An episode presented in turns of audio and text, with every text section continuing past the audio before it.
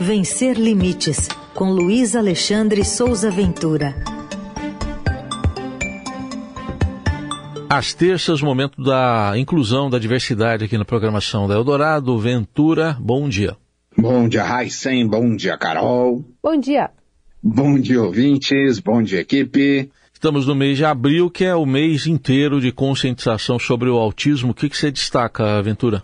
Pois é, né? Estamos no mês da conscientização sobre o autismo. Data oficial 2 de abril, celebrada agora no domingo em todo o mundo.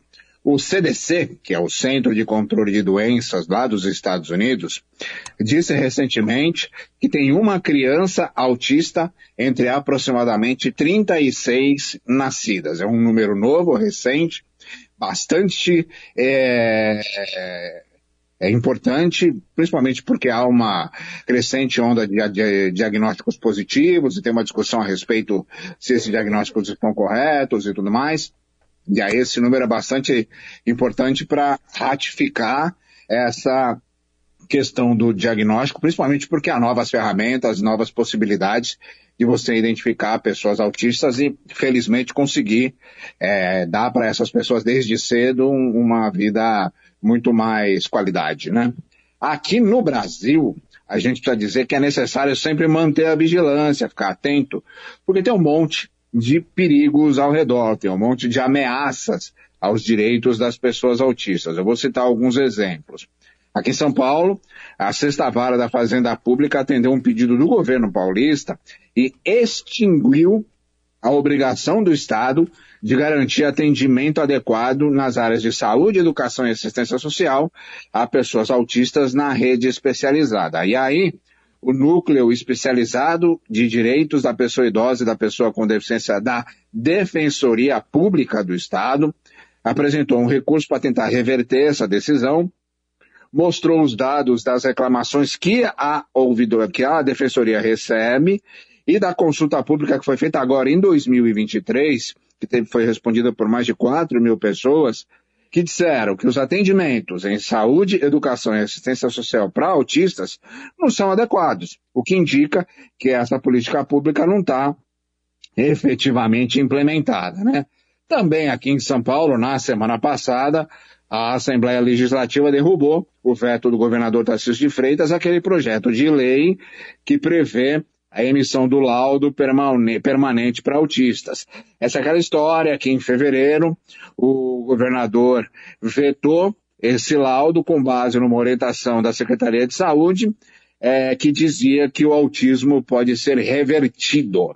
Depois o próprio governador e a própria Secretaria da Saúde vieram a público para dizer que não, não é bem assim, ah, o nosso parecer estava meio equivocado, o governador foi no Twitter para dizer que também não era bem assim, mas quem derrubou o veto foi a Alesp, né?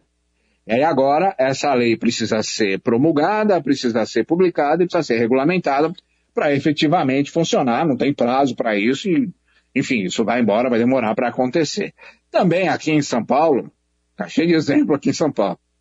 Tem a história da enfermeira Isabelle Quedas Gadelho, aquela que a gente falou na semana passada, de 24 anos autista, aprovada no concurso do Instituto Emílio Ribas, na condição de pessoa com deficiência, derrubada, ou seja, massacrada num questionário, num interrogatório oral, e aí ela acusou o próprio hospital e também o Departamento de Perícias Médicas do Estado, que é o DPME, de sabotarem a contratação dela de uma prática capacitista. Como eu disse, ela foi massacrada nesse interrogatório.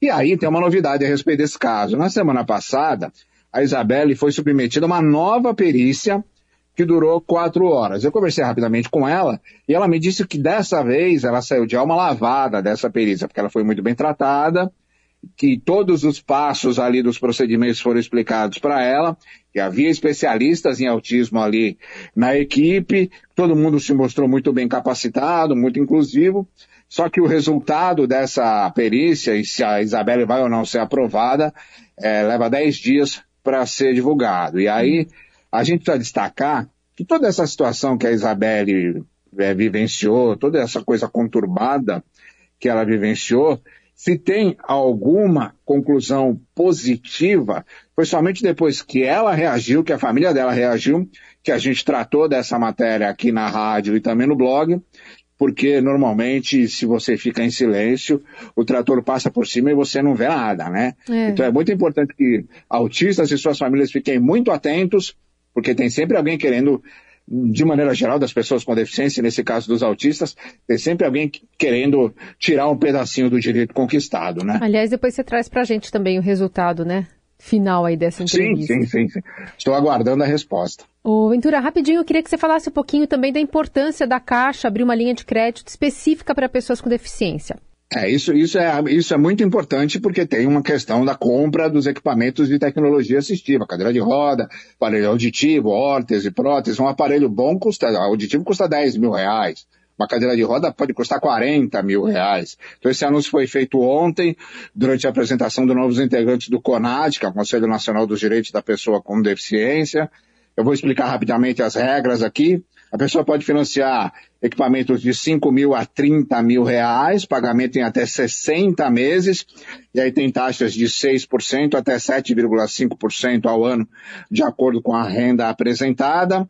É, isso é subsidiado pelo, subsidiado, subsidiado pelo governo federal, coordenado pelo Ministério dos Direitos Humanos e da Cidadania. E aí a pessoa tem que ir diretamente na agência da Caixa, levar documento pessoal, comprovante de renda e de endereço.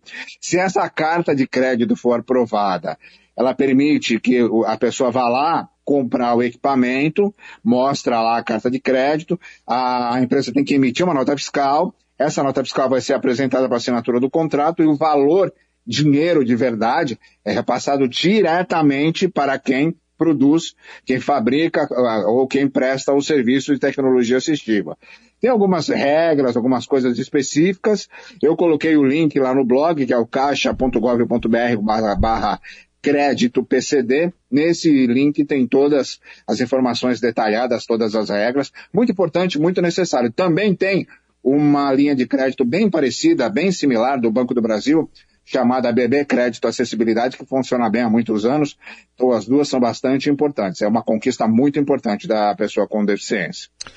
Daí, esse foi o Luiz Alexandre Souza Ventura, que participa às terças aqui do Jornal Dourado, mas tem atualização constante lá no blog vencerlimites.com.br. O gato às vezes fica em cima do computador, mas ele atualiza sempre. Ventura. Os quatro gatos. Ele estava aí, né? O lindo estava hoje. O lindo. É, é lindo o nome do gato dele.